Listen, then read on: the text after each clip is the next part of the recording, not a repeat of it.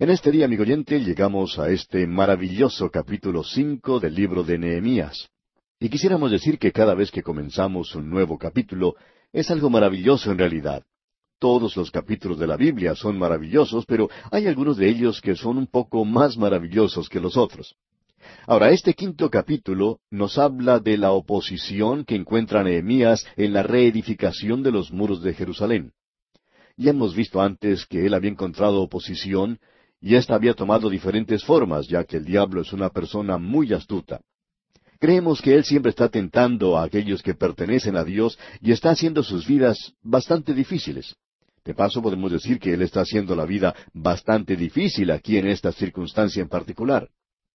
Nehemías, pues, tuvo que enfrentar toda clase de oposición, la cual comenzó primero de parte de los enemigos de ellos que se reían de lo que estaban haciendo.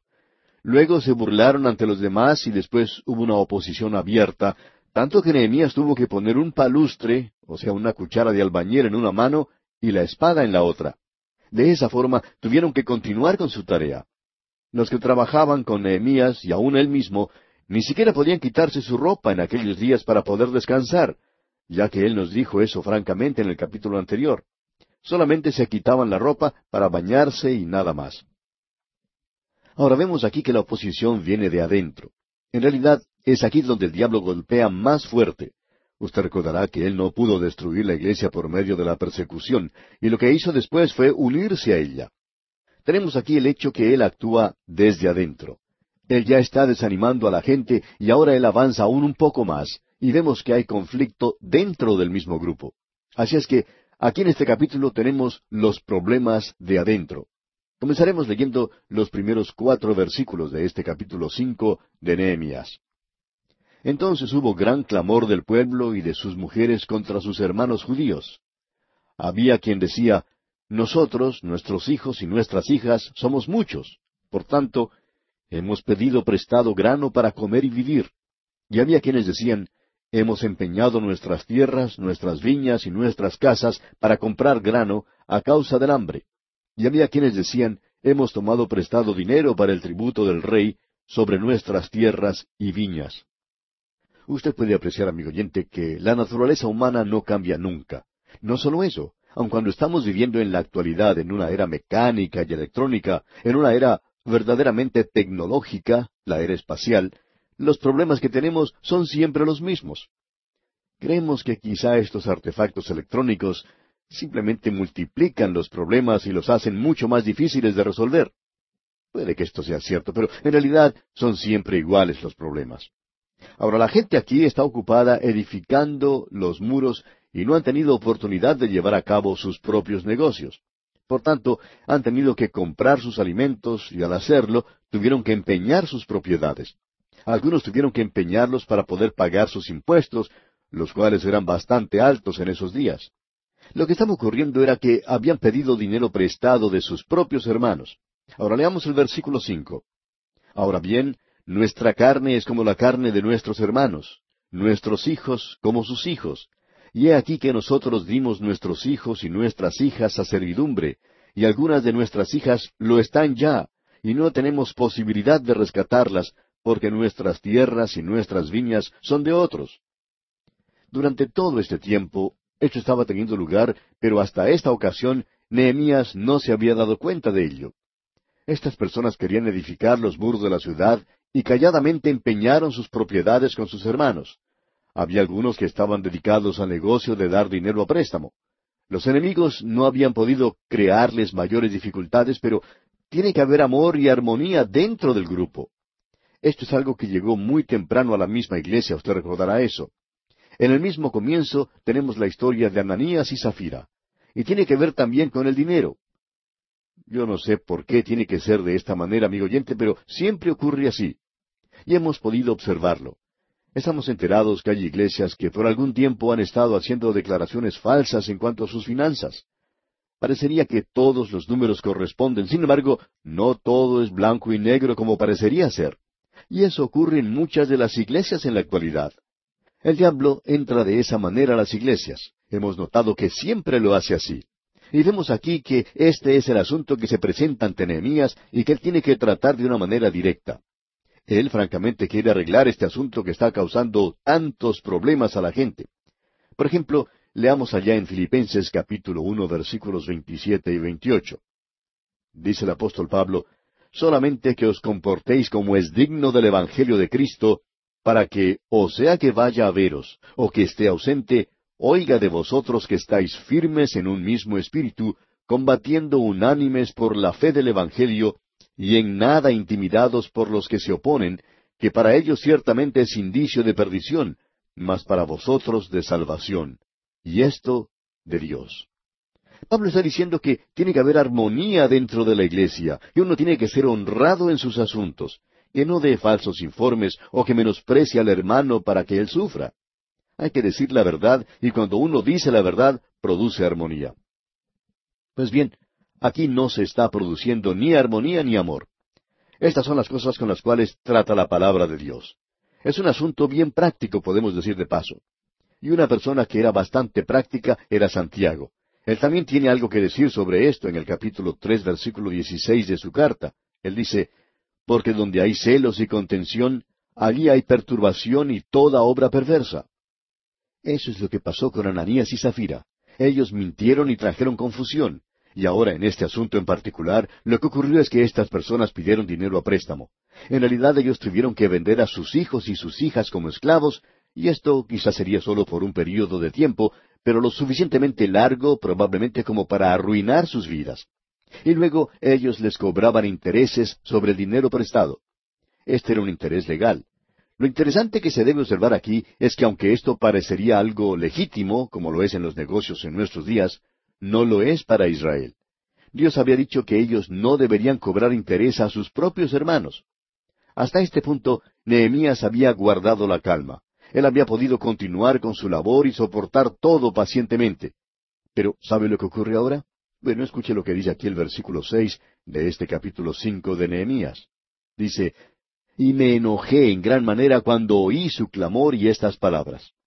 Sí, amigo oyente, él no se enojó un poco nada más, sino que se enojó bastante. Luego consulté conmigo mismo, ya lo medité, dice Nehemías, y esto es algo que él tiene que decidir en ese mismo momento. Por tanto, él piensa bastante en este asunto. ¿Y qué es lo que hace? Bueno, leamos los versículos siete y ocho. Entonces lo medité y reprendí a los nobles y a los oficiales y les dije, ¿exigís interés cada uno a vuestros hermanos? Y convoqué contra ellos una gran asamblea y les dije, nosotros, según nuestras posibilidades, rescatamos a nuestros hermanos judíos que habían sido vendidos a las naciones. ¿Y vosotros vendéis aún a vuestros hermanos y serán vendidos a nosotros? Y callaron, pues no tuvieron qué responder. Él convocó a una asamblea, presenta el caso delante de todo el grupo, y creemos que esa es la forma en que esta clase de problema debe enfrentarse. Creemos que la Iglesia debe darse por advertida que aquellos que no están siendo honestos, no están siendo honrados en sus asuntos con la Iglesia y están actuando de una manera solapada, deben ser llevados ante todo el grupo y presentar el problema. Nehemías hizo exactamente así. Él presentó todo ante los demás y estaba enojado. Ahora que quizá diga, bueno, uno no debe enojarse. El apóstol Pablo dice, airaos, pero no pequéis. Depende de lo que está causando el enojo. Si es para su propio beneficio, está mal.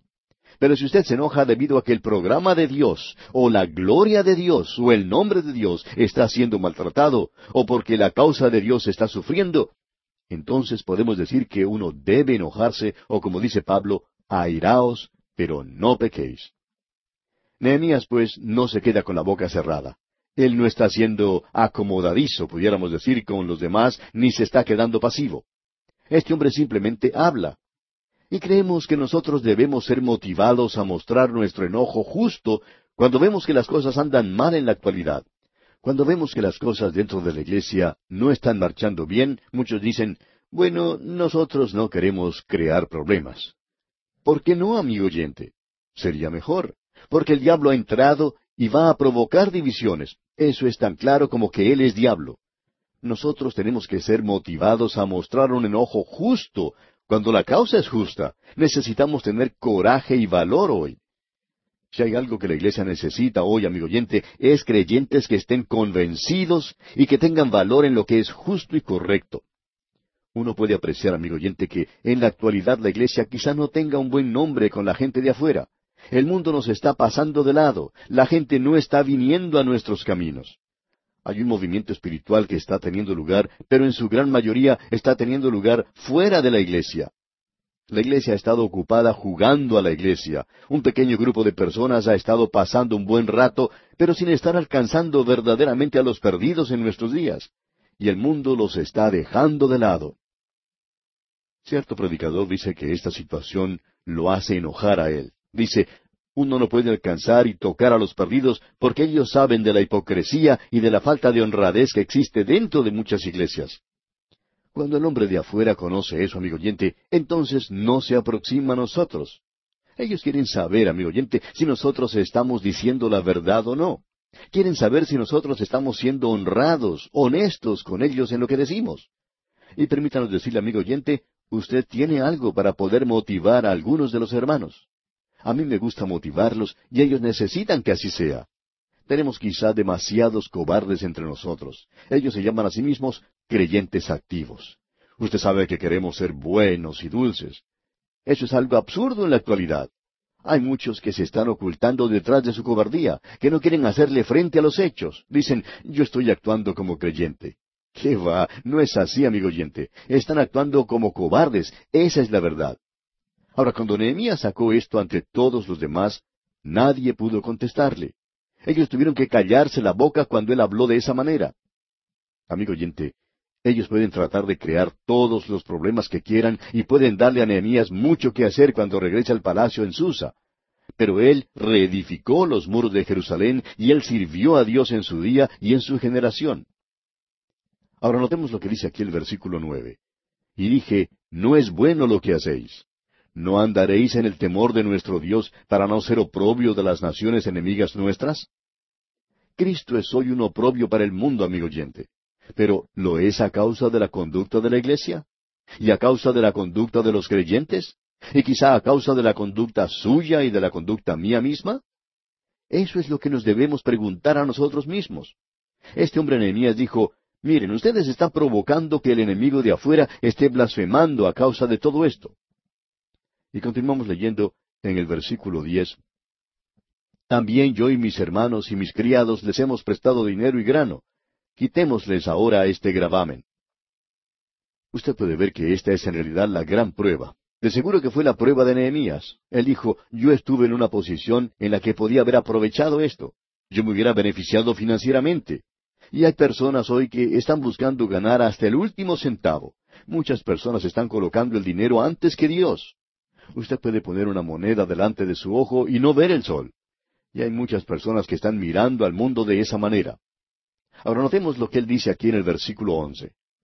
Os ruego que les devolváis hoy sus tierras, sus viñas, sus olivares y sus casas, y la centésima parte del dinero, del grano, del vino y del aceite que demandáis de ellos como interés. Ustedes no van a conseguir más dinero de ellos, eso es lo que les dijo. Ahora el versículo doce continúa diciendo, y dijeron, lo devolveremos y nada les demandaremos. Haremos así como tú dices. Entonces convoqué a los sacerdotes y les hice jurar que harían conforme a esto. Nehemías les está diciendo, yo no les creo a ustedes. Ustedes tienen que poner su firma en el contrato. Y estos son del pueblo de Dios. Él dice que quiere que ellos pongan sus firmas en eso. Creemos que una de las equivocaciones más grandes que uno pueda cometer en el ministerio es creerle a los demás de la iglesia. Ahora, permítame decirle que en realidad no me agrada decir eso. Pero hemos tenido muchas experiencias y alguien tiene que hablar francamente hoy, amigo oyente. Siempre pensábamos que ya que una persona decía que era un creyente, pues que se podía confiar en él. Y nos dimos cuenta que no se podía creer en esa persona. Un destacado hombre de negocios, creyente, un hombre bien honrado, le dijo en cierta ocasión a un pastor, Usted sabe, yo he llegado al punto donde ya ni quiero hacer negocios con los creyentes. Me gusta mucho más hacerlos con los hombres del mundo porque sé que tengo que cuidarlos muy de cerca. Pero con el creyente es diferente, porque pienso que va a obrar de una forma honrada, y no siempre es así. Ahora Nehemías es una persona muy práctica y dice, muy bien, ustedes han prometido que van a devolver todo el dinero, pero yo no les tengo confianza, de modo que quiero que firmen al pie del contrato. Notemos ahora lo que dice aquí en el versículo trece de este capítulo cinco de Nehemías. Además, sacudí mi vestido y dije, Así sacuda Dios de su casa y de su trabajo a todo hombre que no cumpliere esto, y así sea sacudido y vacío. Y respondió toda la congregación, Amén, y alabaron a Jehová, y el pueblo hizo conforme a esto. Y creemos que si esto fuera dicho desde el púlpito en el día de hoy, algo así tan fuerte como lo que dijo Nehemías, toda la congregación diría Amén. Porque usted sabe que solo se necesita una manzana podrida para echar a perder todas las demás. Si usted pone a un zorrillo junto a un grupo de gatos, digamos, todos ellos van a tomar un mal olor a causa de ese zorrillo. Lo mejor es identificarlo y sacarlo de ese lugar para que no se arruine el resto de la compañía. Y esto es lo que Nehemías está haciendo. Él en realidad está pronunciando una maldición sobre ellos. Él dice que sacudió su vestido. Esta es una escena tremenda y bastante pintoresca, es algo muy dramático también. Nehemías estaba vestido con una larga túnica. Recuerde que él es un oficial del gobierno, quizá vestido con un uniforme. Él pues sacudió su vestido y dijo eso delante de toda la gente. Y dijo, Así sacuda Dios de su casa y de su trabajo a todo hombre que no cumpliere esto, y así sea sacudido y vacío. Tremendas palabras, pero esa es la manera de hablarle a esta gente. Pablo lo podía decir cuando hablaba a los Gálatas. Recuerde lo que el apóstol Pablo les dijo. Ojalá se mutilasen los que los perturban. Él dice, me hubiera gustado que ellos hubiesen sido cortados, separados completamente. No es algo muy bello que decir, ¿verdad? Pero eso que ellos estaban haciendo tampoco era muy bello. Ahora tenemos algo de la vida personal, privada de Nehemías, y es algo maravilloso. Leamos el versículo catorce de este capítulo cinco de Nehemías. También desde el día que me mandó el rey que fuese gobernador de ellos en la tierra de Judá, desde el año veinte del rey Artajerjes hasta el año treinta y dos, doce años, ni yo ni mis hermanos comimos el pan del gobernador. Ahora él tenía derecho de tener un salario, pero no lo tenía. Y en el versículo quince dice de sus antecesores, pero los primeros gobernadores que fueron antes de mí abrumaron al pueblo y tomaron de ellos por el pan y por el vino más de cuarenta ciclos de plata, y aun sus criados enseñoreaban del pueblo. Pero yo no hice así a causa del temor de Dios. Y me gusta mucho este hombre Nehemías por la forma en que él actúa. Y el versículo 16 en su primera parte dice, También en la obra de este muro restauré mi parte y no compramos heredad. O sea que él no entró a especular en bienes raíces, no estaba aprovechando su situación tratando de tomar dinero en forma encubierta. Y en la segunda parte de este versículo 16, que vamos a leer hasta la primera parte del versículo 18, dice, Y todos mis criados juntos estaban allí en la obra. Además, ciento cincuenta judíos y oficiales, y los que venían de las naciones que había alrededor de nosotros, estaban a mi mesa. Y lo que se preparaba para cada día era un buey y seis ovejas escogidas también eran preparadas para mí aves, y cada diez días vino en toda abundancia. Solo tomé para mis gastos, dice Nehemías, y leamos la última parte del versículo dieciocho y también el versículo diecinueve, que dice, Y con todo esto nunca requerí el pan del gobernador, porque la servidumbre de este pueblo era grave. Acuérdate de mí para bien, Dios mío, y de todo lo que hice por este pueblo. Usted sabe que él no entró en el negocio de bienes raíces. Y no es bueno para los predicadores meterse en negocios tampoco. Y este hombre era muy diferente de los otros gobernadores. La gente posiblemente lo olvidaría. Eso es lo triste en el día de hoy. Eso lo ha aprendido mucha gente famosa. El mundo lo olvida. La gente puede olvidarlo y en realidad lo olvida. Pero él le pidió a Dios que lo recordara. Él dijo, acuérdate de mí para bien, Dios mío.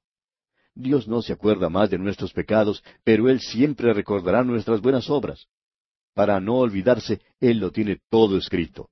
¿No es maravilloso, amigo oyente, que Dios recuerde estas cosas? Y Nehemías le pidió que lo hiciera. Y después de todo, eso es lo único que vale. ¿No le parece a usted que este hombre Nehemías es una persona maravillosa? Bueno, vamos a continuar con la reedificación de los muros en nuestro próximo programa, en el capítulo seis de este libro de Nehemías.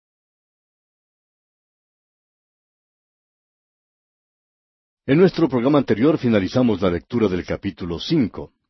Nehemías había encontrado toda clase de oposición que uno pudiera imaginar en la reedificación de los muros de Jerusalén. Satanás había estado muy activo y había puesto en su camino toda clase de obstáculos que pudieran causar que él tropezara y cayera, que fracasara en su propósito. Satanás está haciendo lo mismo con nosotros hoy. La única diferencia es que en nuestra experiencia Él muchas veces tiene éxito y nosotros fracasamos. Dios no quiere que nosotros fracasemos y Él ha provisto todo lo necesario para que no seamos vencidos. Sin embargo, lo somos. Ahora, en el caso de Nehemías no fue así. Llegamos pues al capítulo seis. El muro está prácticamente terminado. Vimos en nuestro programa anterior que lo que perjudicó más a Nehemías fue el hecho de no estar recibiendo salario. Era una persona que no buscaba nada para sí mismo. Estaba haciendo un gran sacrificio para reedificar el muro de la ciudad. Luego él se dio cuenta que algunos de sus hermanos, especialmente aquellos de alto rango, se habían dedicado al negocio de los bienes raíces, así como el de los préstamos. Estaban ganando dinero mientras se aprovechaban del sufrimiento de las demás personas y de las dificultades que ellas tenían. Y como resultado, esto hizo enojar mucho a Nehemías, pero él pudo arreglar este asunto y lo hizo de una manera muy directa. Uno no puede andar con manos de seda, digamos, cuando trata con aquellos que desde adentro están haciendo cosas que no son honestas ni honradas. Hay aquellos en nuestras iglesias, amigo oyente, que están actuando así y debemos reconocerlo. Cuando usted escucha a alguien que habla de una manera eh, muy santurrona y que utiliza palabras muy espirituales, no quiere decir que son verdaderamente espirituales. Puede ser algo que utilizan como camuflaje. Usted se da cuenta que ellos tienen sus manos listas para recoger cualquier cantidad de dinero y que en realidad están tratando de aprovecharse al máximo de las circunstancias. A veces nos sorprende ver que haya personas que le estén vendiendo propiedades a la iglesia que ésta necesita y que lo hacen todo con una buena ganancia. También venden seguros a las iglesias y todo por el estilo. Y uno se puede dar cuenta también que ellos no son de los que dan mucho para la iglesia. Están mucho más interesados en conseguir dinero para sí mismos que para la obra de Dios. Y esto está perjudicando mucho la obra del Señor. Ahora Nehemías logró arreglar todo eso. No quiere decir que él resolvió todos los problemas que estaban presentes y que de ahora en adelante todo sería muy fácil porque no fue así. Notemos lo que dice el primer versículo de este capítulo seis. Cuando oyeron Sanballat y Tobías y Gesem el árabe y los demás de nuestros enemigos que yo había edificado el muro y que no quedaba en él portillo, aunque hasta aquel tiempo no había puesto las hojas en las puertas. Ahora usted puede notar cómo era de honrado este hombre. Nehemías era como Natanael. En él no había engaño. Es decir, él no trataba de ser sutil, artero. Hay muchas personas hoy que están tratando de utilizar esto en la obra de la iglesia tratando de ser demasiado inteligentes. A uno no le dicen todo lo que le deberían decir sobre ciertos asuntos. Hemos mencionado anteriormente sobre los informes que llenan y, que no son completamente honrados, sino que tienen ciertas tendencias que no son muy buenas. Toda la verdad no es presentada como debería hacerse, y eso ocurre muchísimas veces, con demasiada frecuencia. El doctor Magui, autor de estos estudios bíblicos, dice que él apreció mucho lo que su médico hizo por él. Este médico es un creyente y cuando él sospechó que el doctor Magui tenía cáncer, se lo dijo directamente. El médico le dijo, Doctor Magui, le voy a decir la pura verdad directamente, porque si no lo hago así, usted no va a tener confianza en mí. Y eso fue lo que hizo. Él siempre presentó las cosas tal cual eran. Cuando él pensaba que ya no había esperanza alguna para el doctor Magui a causa del cáncer, él honradamente se lo dijo. No trató de decir una cosa por otra, no trató de ocultar la verdad. Lo dijo tal cual era. Y uno, amigo oyente, siempre puede apreciar esto. Esto es algo que es necesario en la actualidad, en los negocios, tanto como en las reuniones sociales, y también hace mucha falta, creemos nosotros, en la iglesia. De todos los lugares creemos que allí es donde hace más falta. Tenemos que ser honrados y honestos en la forma en que actuamos. Ahora, esto no quiere decir que uno debe ser demasiado ah, brusco o descortés. Si a usted le presentan a una señorita, usted no tiene que decirle que es hermosa si no lo es. Después de todo, ella ya sabe cómo es y usted no necesita decirle eso. Pero quizá le puede decir que ella hace muy buenos postres, por ejemplo, es decir, si ella los hace, claro. Pero tenemos que ser honrados en la forma en que tratamos unos con otros. Nos agrada mucho este hombre Nehemías. Él tiene a tres enemigos que no lo dejan en paz, Sanbalat, Gesem y Tobías. Ellos están causando toda clase de problemas. habían oído que él había finalizado la obra de los muros de la ciudad, aunque podemos leer en el primer versículo, en esta parte entre paréntesis, dice, aunque hasta aquel tiempo no había puesto las hojas en las puertas. Él dice honradamente, ellos estaban bajo la impresión que la obra ya había finalizado, pero no era así. Habían recibido un rumor falso. Era algo que había sido exagerado un poco. La honradez de Nehemías es algo tremendo. Él prácticamente podía ver como si fuera a través de las personas. Él era una persona muy honrada y transparente, pudiéramos decir, y dice las cosas tal cual son. Luego podemos leer al comienzo del versículo dos, Sanballat y Gesem enviaron a decirme, nos dice Nehemías, podemos ver que la oposición no había fracasado. Es siempre igual. Si uno no puede luchar contra ellos, entonces se une. Así es que ellos dijeron en la segunda parte del versículo dos, Ven y reunámonos en alguna de las aldeas en el campo de Ono. Mas ellos habían pensado hacerme mal. El lugar que ellos habían sugerido para la reunión es un lugar interesante. Era el campo de Ono. Oh no, ¿y sabe usted lo que dijo Nehemías? Oh no, ustedes quieren reunirse en Ono, pues yo no. No voy a reunirme con ustedes. Ellos habían pensado hacerme mal, dice. Esa era la idea. Dijeron, vamos a reunirnos para conversar sobre las diferencias que tenemos, a ver si las podemos subsanar. El pensamiento de ellos era que si él iba allá, le podían hacer algún mal, quizá hasta darle muerte. Ahora, ¿qué fue lo que él hizo? Entonces Nehemías en la primera parte del versículo tres dice, y les envié mensajeros diciendo, yo hago una gran obra. No era necesario mencionar detalles a esa gente, y no puedo ir, completa Nehemías.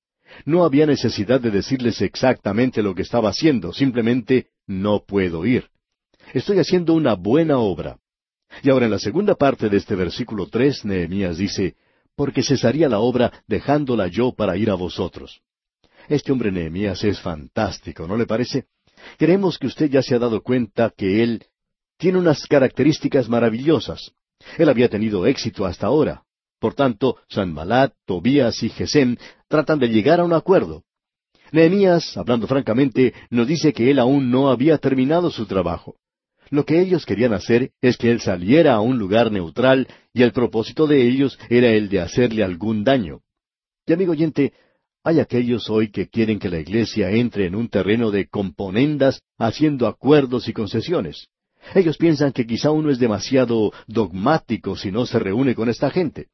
Y en realidad, amigo oyente, uno solo debería unirse con aquellos que se reúnen alrededor de la persona de Cristo. Amigo oyente, yo me voy a reunir con cualquier persona alrededor de la persona de Cristo si ellos se reúnen así. Pero no me voy a reunir con el enemigo.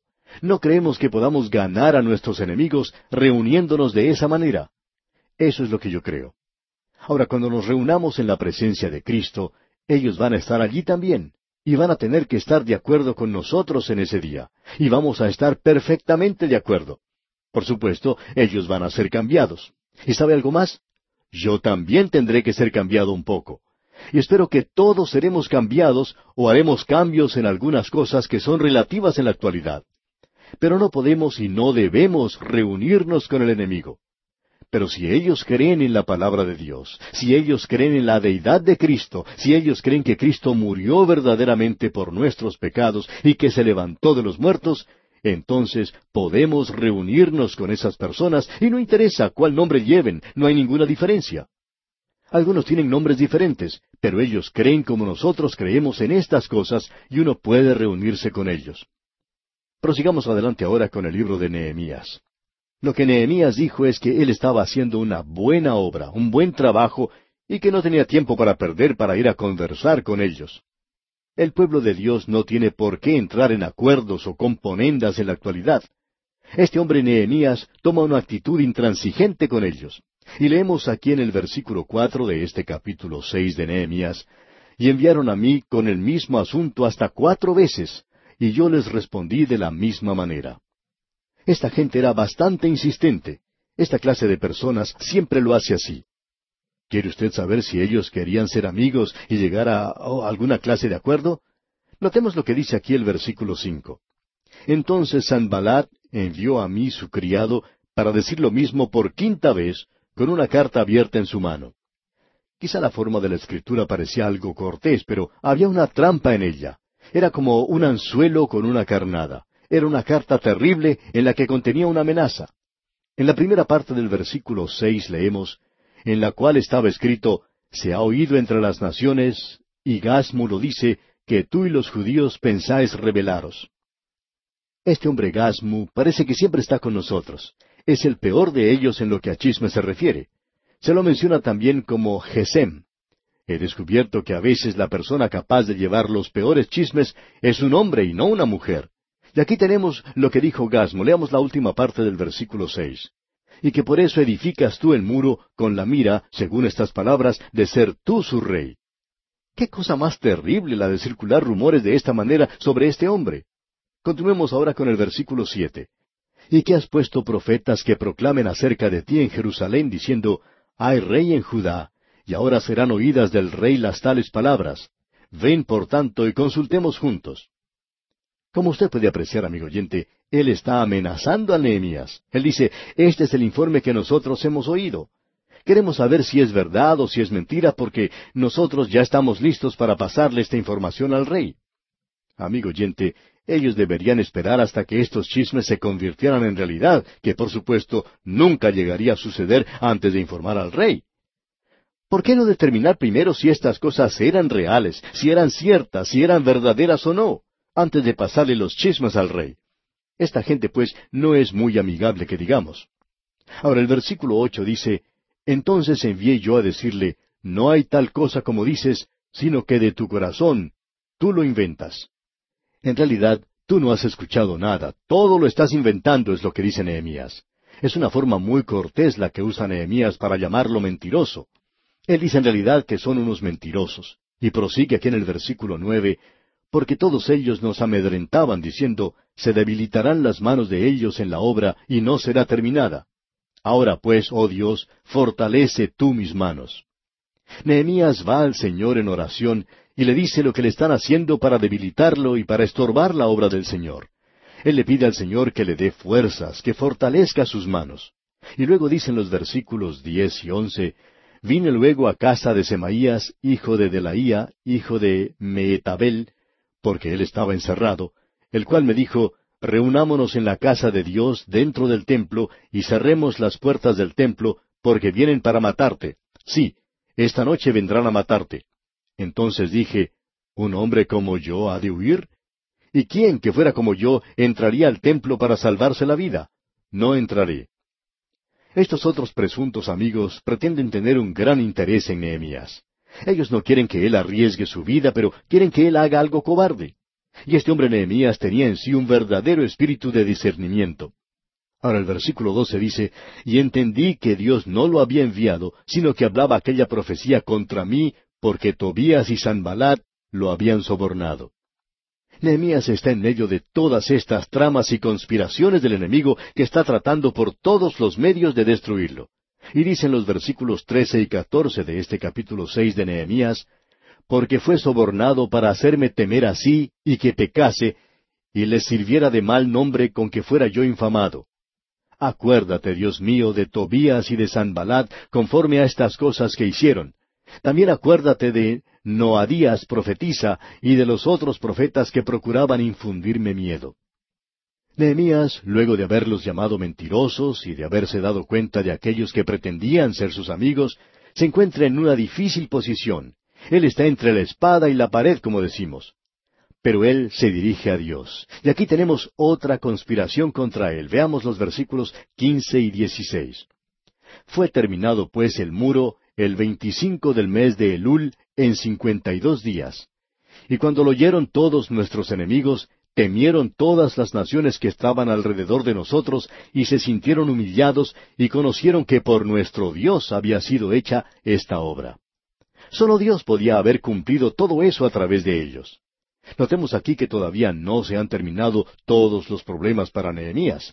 Todavía hay peligro. Leamos el versículo 17. Asimismo, en aquellos días iban muchas cartas de los principales de Judá a Tobías, y las de Tobías venían a ellos. Veamos ahora lo que sigue diciendo aquí el versículo 18. Porque muchos en Judá se habían conjurado con él, porque era yerno de Secanías, hijo de Ara, y Joanán su hijo había tomado por mujer a la hija de Mesulam, hijo de Berequías.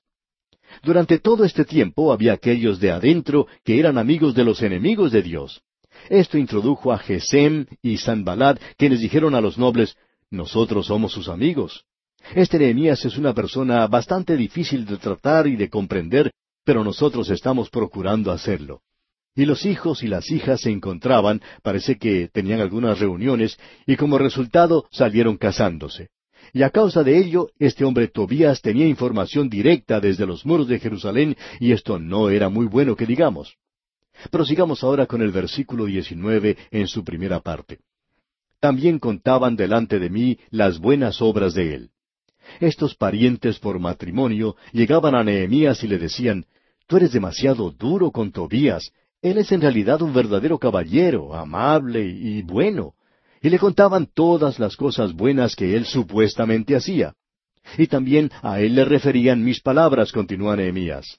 En otras palabras, ellos estaban actuando como oficiales de enlace, es decir, llevaban cuentos de un lado para otro. Y todo lo que Nehemías decía, o todo lo que sucedía, ellos se lo pasaban a Tobías. Veamos ahora lo que hacía Tobías según la segunda parte de este versículo 19. Y enviaba a Tobías cartas para atemorizarme. Tobías decía, he oído lo que estás diciendo sobre mí, y eso no es verdad. Y esto nos trae ahora al séptimo capítulo de Nehemías. Los muros de Jerusalén han sido concluidos, y ahora vamos a ver en nuestro próximo programa cuando entremos en los capítulos siete y ocho, uno de los grandes avivamientos que tuvo lugar en esos días. Luego de haber finalizado la reedificación de los muros, uno debe recordar que al mismo tiempo se encontraban profetizando dos profetas, Ageo y Zacarías. Y durante este período la palabra de Dios será traída y leída al pueblo, y como resultado llegará un avivamiento. Nosotros creemos que el avivamiento puede llegar solamente por medio de la palabra de Dios. Y creemos en esos movimientos que están tratando de propagar la palabra de Dios. No estamos solos haciendo esta tarea, no queremos decir eso de ninguna manera. Creemos que hay otros hoy que están haciendo lo mismo. Hay predicadores y pastores muy buenos que están tratando de divulgar la palabra de Dios. Y creemos que con una base como esta puede haber un avivamiento en nuestros días. Oremos, pues, para que eso ocurra. Ahora, cuando finalicemos este estudio de cinco años que estamos realizando aquí en este programa a través de la Biblia, lo comenzaremos nuevamente. Por lo que sabemos, este es el único programa que está dedicado verdaderamente a la enseñanza de toda la Biblia. Mucho se oye hablar hoy de creer que la Biblia es la palabra de Dios. Y amigo oyente, si la creemos, entonces debemos estudiar todos los sesenta y seis libros. Ahora, al entrar al capítulo siete, como decíamos, encontramos una genealogía. Posiblemente no parezca algo interesante, pero creemos que es tan inspirado como lo es Juan 3.16. Y no decimos que es tan importante porque no creemos que lo sea, por lo menos para nosotros, pero es de suma importancia para Dios. Y al entrar en este capítulo siete, veremos que los muros de Jerusalén han sido reedificados. Vamos a ver que ellos comienzan a proteger la ciudad. El templo ha sido reedificado y gran número de los hogares también. Dentro de los muros todavía se está limpiando los escombros que allá había, pero ahora es necesario proteger la ciudad porque el enemigo que había tratado de estorbar, de molestar la tarea de la reedificación de los muros, todavía es el enemigo y puede tratar de entrar dentro de los muros y destruir la ciudad. Así que esto es lo que nos espera en nuestro recorrido por el capítulo siete de Nehemías.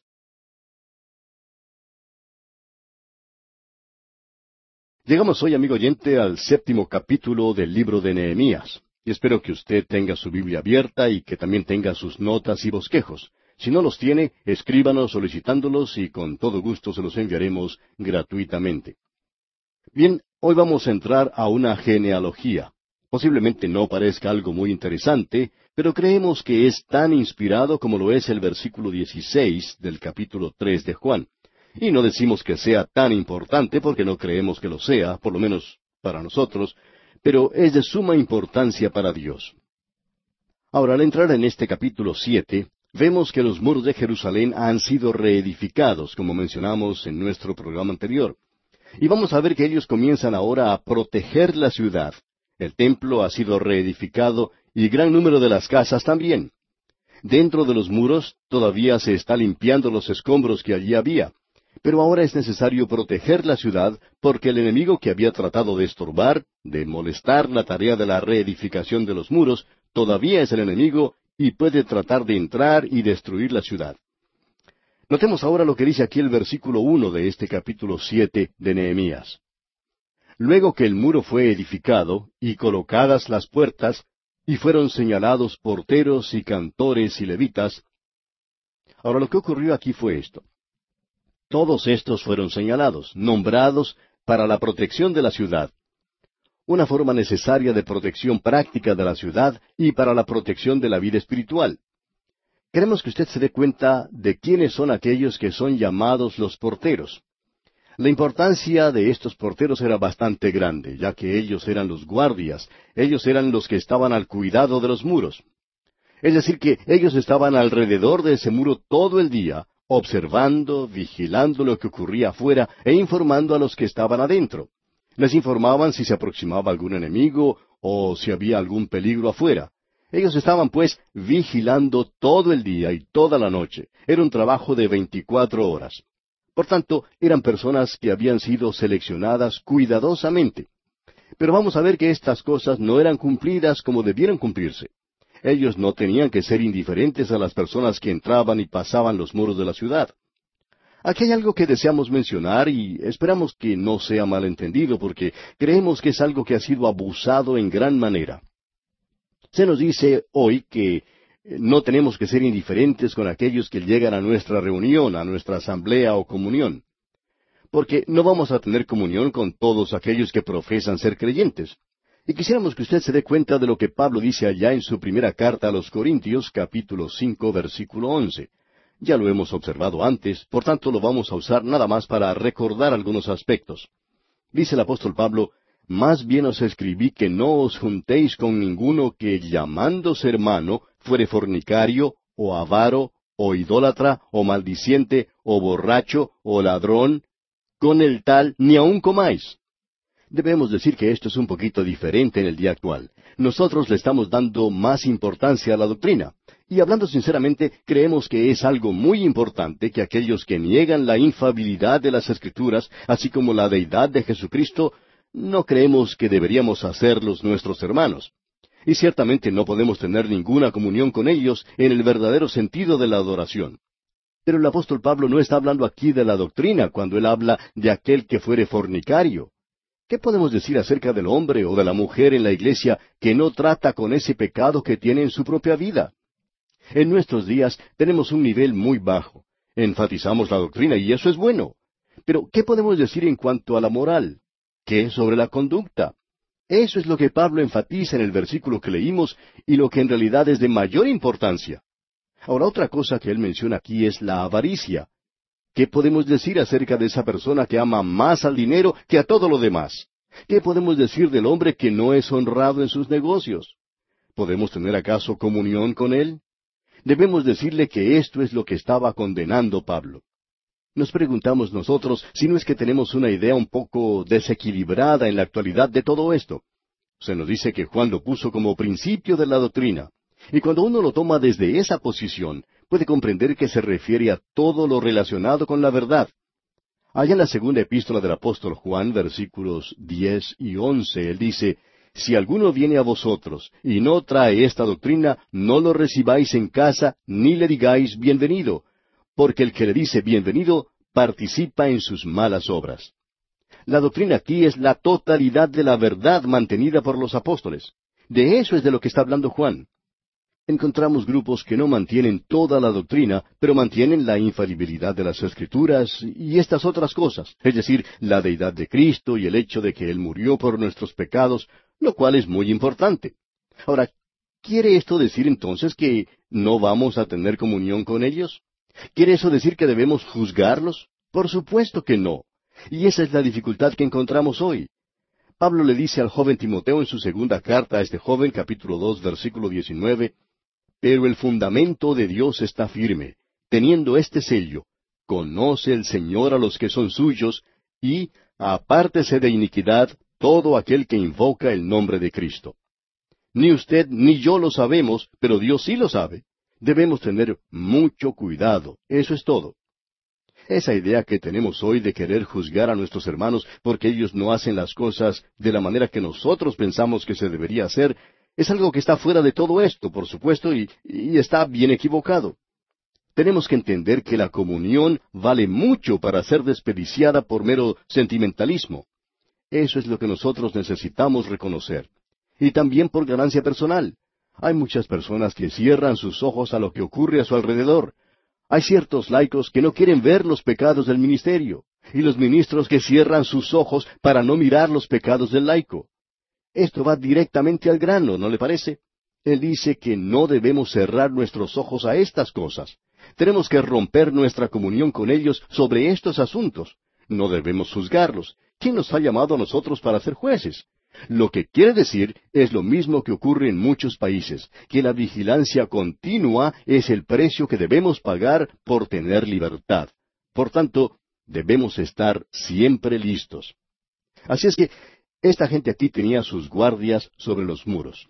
Ellos eran muy importantes. Ahora ellos también tenían a los cantores. Junto con los porteros se mencionan los cantores. Yo no estoy en ese grupo, se lo puedo asegurar. El espíritu de alabanza es el espíritu de poder. Y vamos a ver que Nehemías dice más adelante en el próximo capítulo, porque el gozo de Jehová es vuestra fuerza. Y el espíritu de alabanza es, por tanto, el espíritu de poder. Esto quiere decir que debemos ser un grupo de personas que nos estamos regocijando. Eso es algo que falta en nuestras iglesias, amigo oyente. Las iglesias en la actualidad no están formadas por un grupo de personas muy alegres. Sí, ya sabemos que ellas se ríen si uno les cuenta una historia alegre o un chiste y que disfrutan de un banquete, pero no disfrutan de un estudio bíblico. Usted debería estar donde nosotros estamos a veces para que se dé cuenta que hay algunos que disfrutan del estudio bíblico, pero hay otros que no. Es muy interesante notar quién no lo está disfrutando y por lo general son aquellas personas que son las hermanas débiles que en realidad están creando problemas en la iglesia. Ellos no disfrutan de este estudio bíblico. Ahora Pablo dice que la señal del creyente lleno del Espíritu es esta. No os embriaguéis con vino, en lo cual hay disolución, antes bien sed llenos del Espíritu, hablando entre vosotros con salmos, con himnos y cánticos espirituales, cantando y alabando al Señor en vuestros corazones. Y queremos que usted note esto de hablando entre vosotros con salmos. Pues bien, yo puedo hablar, pero no puedo cantar. Pero uno canta en su corazón, amigo oyente. Si usted encuentra algo de música en mí, bueno, todavía está dentro de mí, nunca ha salido. Creemos que aún está en mi corazón. Mi corazón canta a veces. Yo quiero que usted sepa eso. Me gustaría cantar, eso es algo que quisiera hacer, pero lamentablemente no sé hacerlo bien. Ahora, salmos dice aquí, y eso quiere decir alabanza. Quiere decir cuán dulce es el nombre de Jesús. Himno quiere decir las perfecciones atribuidas a la deidad. Santo, santo, santo es el Señor de los ejércitos. Amigo oyente, eso es algo verdaderamente maravilloso y es lo que da gozo a cada una de nuestras vidas. Cuando ustedes están dando en la voluntad de Dios y usted se encuentra en el mismo centro de su voluntad y está manteniendo comunión con Él, es algo cierto que usted va a estar lleno de gozo en su vida. Estas cosas que tenemos aquí son algo maravilloso en realidad. Y esto hacía de esta ciudad algo admirable, el poder tener estos porteros y cantores. Y eso no era todo, sino que también tenían levitas. Ellos también habían sido seleccionados o señalados. Ellos eran los ministros de la religión. Dios llama a los que le van a servir. El escritor del libro de los Proverbios dice en el capítulo 18, versículo 16, La dádiva del hombre le ensancha el camino y le lleva delante de los grandes. Esta es una gran verdad. Si Dios lo ha llamado a usted a que sea un ministro, un siervo, él preparará un lugar para usted. Él le dará el lugar donde puede servirle mejor y eso creemos es la verdadera prueba. Notemos ahora que en el versículo dos de este capítulo siete de Nehemías él dice, Mandé a mi hermano Anani. Cuando él está diciendo aquí mi hermano, probablemente no quería decir que es hermano de sangre. Hay algunos que dicen que es el hermano de Nehemías, otros que es simplemente un compatriota. Una de las cosas que podemos considerar es que al comienzo del libro de Nehemías, cuando éste se encontraba todavía en el palacio en Susa, uno de sus hermanos de Jerusalén llegó y es la misma persona que se menciona aquí, y que era el mismo Anani. Él fue quien le trajo el informe a Nehemías y es uno de los líderes, aparentemente, y ahora en Jerusalén se encuentra realizando algunos negocios del reino. Entonces Nehemías dice en el versículo dos, mandé a mi hermano Anani y a Ananías, jefe de la fortaleza de Jerusalén. Y Nehemías les da a ellos el cuidado de la ciudad de Jerusalén. ¿Por qué nombra a Nehemías como jefe de la fortaleza? ¿Acaso porque era un hombre educado y había ido a algún seminario? ¿Es eso lo que dice su Biblia? En la mía tampoco lo dice, amigo oyente. Dice, porque éste era varón de verdad y temeroso de Dios más que muchos. Él era un hombre fiel, no educado. Y quisiéramos que muchos de los estudiantes en los seminarios en la actualidad entendieran bien esto. No queremos de ninguna manera ser malentendidos, por favor. Necesitamos ministros, pastores bien educados. Y este fue el comienzo del sistema escolar en los Estados Unidos. Y la razón fue precisamente que querían un ministerio bien educado, y es necesario. Pero uno puede hacerse sedentario en algo como esto, si siempre sigue en la misma dirección. Hay muchos hombres hoy que aparentemente no tienen el suficiente carácter, pero que son educados. Alguien dijo, es posible educar hasta a los tontos. Y eso es verdad. Hay muchos tontos educados en este mundo, no solo en el ministerio, sino en todas partes. Pero lo que Dios quiere, amigo oyente, es fidelidad. Y se requiere de un mayordomo que sea hallado fiel. Eso es lo de suma importancia. Amigo oyente, ¿puede depender su pastor de usted? ¿Puede Dios depender de usted? Eso es lo importante. ¿Pueden depender de usted sus amigos y hermanos creyentes? ¿Es usted fiel? La educación es buena si usted es fiel. Si no, no tiene ningún valor. Cuando uno no es fiel, no tiene ningún valor. Notemos ahora lo que dice el versículo tres de este capítulo siete de Nehemías. Y les dije, no se abran las puertas de Jerusalén hasta que caliente el sol, y aunque haya gente allí, cerrad las puertas y atrancadlas. Y señalé guardas de los moradores de Jerusalén, cada cual en su turno y cada uno delante de su casa. Las entradas debían ser observadas durante todo el día, y durante la noche todos tenían que estar bien vigilantes porque no sabían lo que podía ocurrir. Cada uno tenía que cuidar por lo menos su propio hogar. Así que Dios nos hace responsables por lo menos por nuestro propio hogar, aquellos que están más cerca de nosotros. El Señor Jesucristo dijo, Lo que te digo a ti, lo digo a todos, velad. Esa tendría que ser la actitud de todo creyente. Ahora el versículo cuatro dice, Porque la ciudad era espaciosa y grande, pero poco pueblo dentro de ella, y no había casas reedificadas. O sea que no estaban todas terminadas en esta ocasión. Quizá un hombre podría estar interesado en edificar su propia casa y olvidarse de su tarea de vigilar y cuidar. Y usted puede apreciar en la forma en que todo había sido reedificado, en una mano la cuchara de albañil o el palustre, y en la otra la espada. Y esa es la forma en que nosotros tenemos necesidad de utilizarlas hoy en la obra del Señor. Ahora en el versículo cinco comienza la genealogía del primer remanente.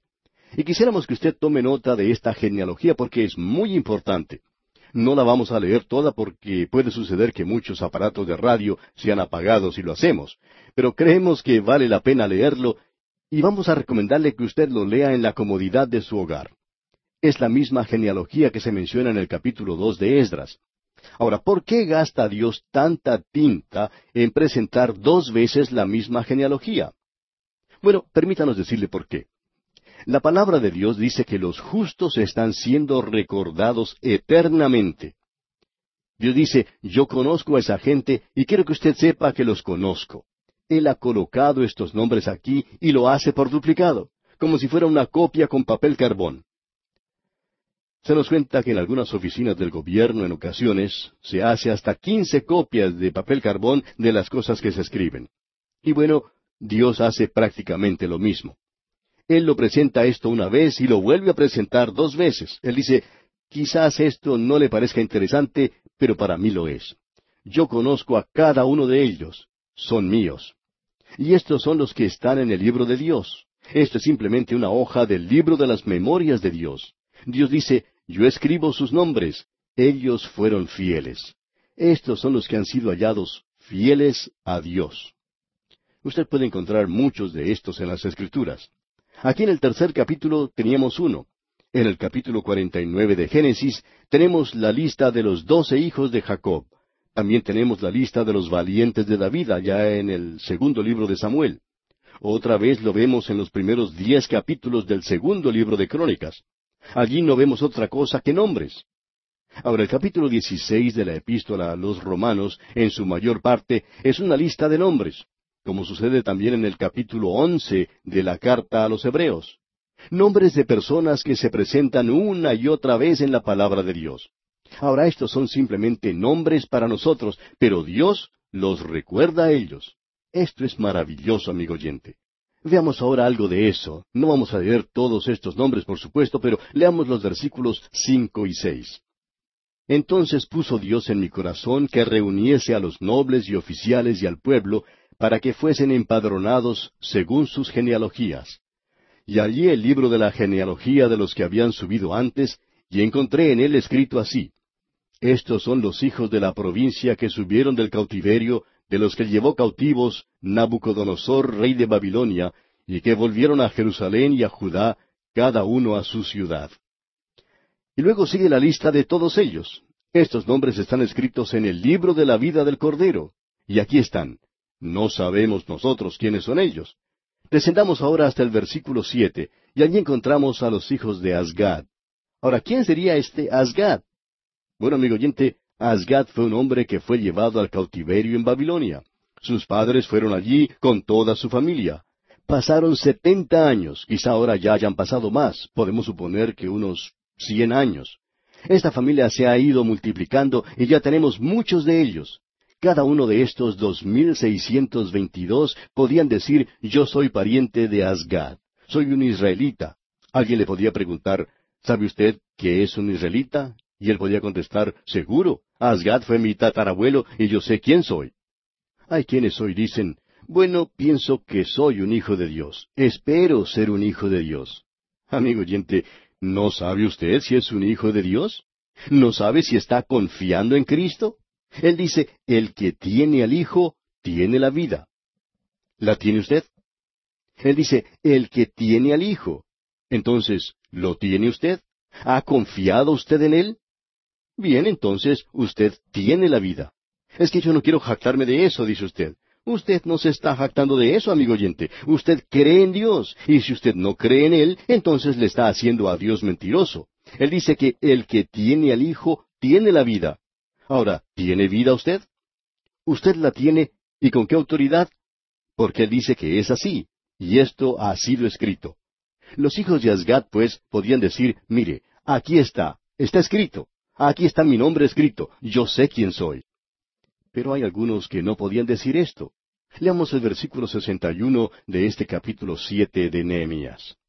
Y estos son los que subieron de Tel Mela, Tel Arsa, Kerub, Adón e Imer, los cuales no pudieron mostrar la casa de sus padres ni su genealogía si eran de Israel. Ellos no sabían, no tenían conocimiento de dónde venían. Decían, bueno, creo que soy de aquí, espero serlo, trataré de serlo. Amigo oyente, eso no le va a ayudar a nadie. Usted tiene que saberlo, tiene que estar convencido. Esta gente aquí no podía demostrar su genealogía, ¿y qué pasó? Bueno, ellos fueron quitados de ese lugar. Leamos el versículo 64 de Nehemías capítulo 7. Estos buscaron su registro de genealogías y no se halló, y fueron excluidos del sacerdocio. Ellos no pudieron declarar su genealogía. Y usted, amigo oyente, no solo tiene que ser salvo, sino que usted tiene que saber que es salvo. Notemos algo ahora. Quizá alguien diga, bueno, ¿y, y cómo podían saberlo? Pues bien, allí estaba el Urim y el Tumim en el pectoral que usaba el sumo sacerdote, y eso mostraba la voluntad de Dios. Ese era el discernimiento del sacerdocio. Amigo oyente, ¿tiene usted vida eterna? Pues bien, amigo oyente, usted va a la palabra de Dios y se entera de esto, porque esto es importante. Ahora pasemos al versículo setenta y tres, que es el último versículo de este capítulo siete de Nehemías, y allí leemos y habitaron los sacerdotes, los levitas, los porteros, los cantores, los del pueblo, los sirvientes del templo y todo Israel en sus ciudades. Ellos regresaban ahora a sus propias ciudades. Este hombre Nehemías ha hecho una obra fantástica. Pero él no ha finalizado aún. Vamos a entrar al capítulo ocho para tener una de las lecturas bíblicas más interesantes de las que puede haber oído. Vamos a estudiar ese capítulo en nuestro próximo programa y esperamos que usted nos acompañe. Este es uno de los grandes capítulos de la Biblia y es un capítulo que trajo avivamiento a ese país.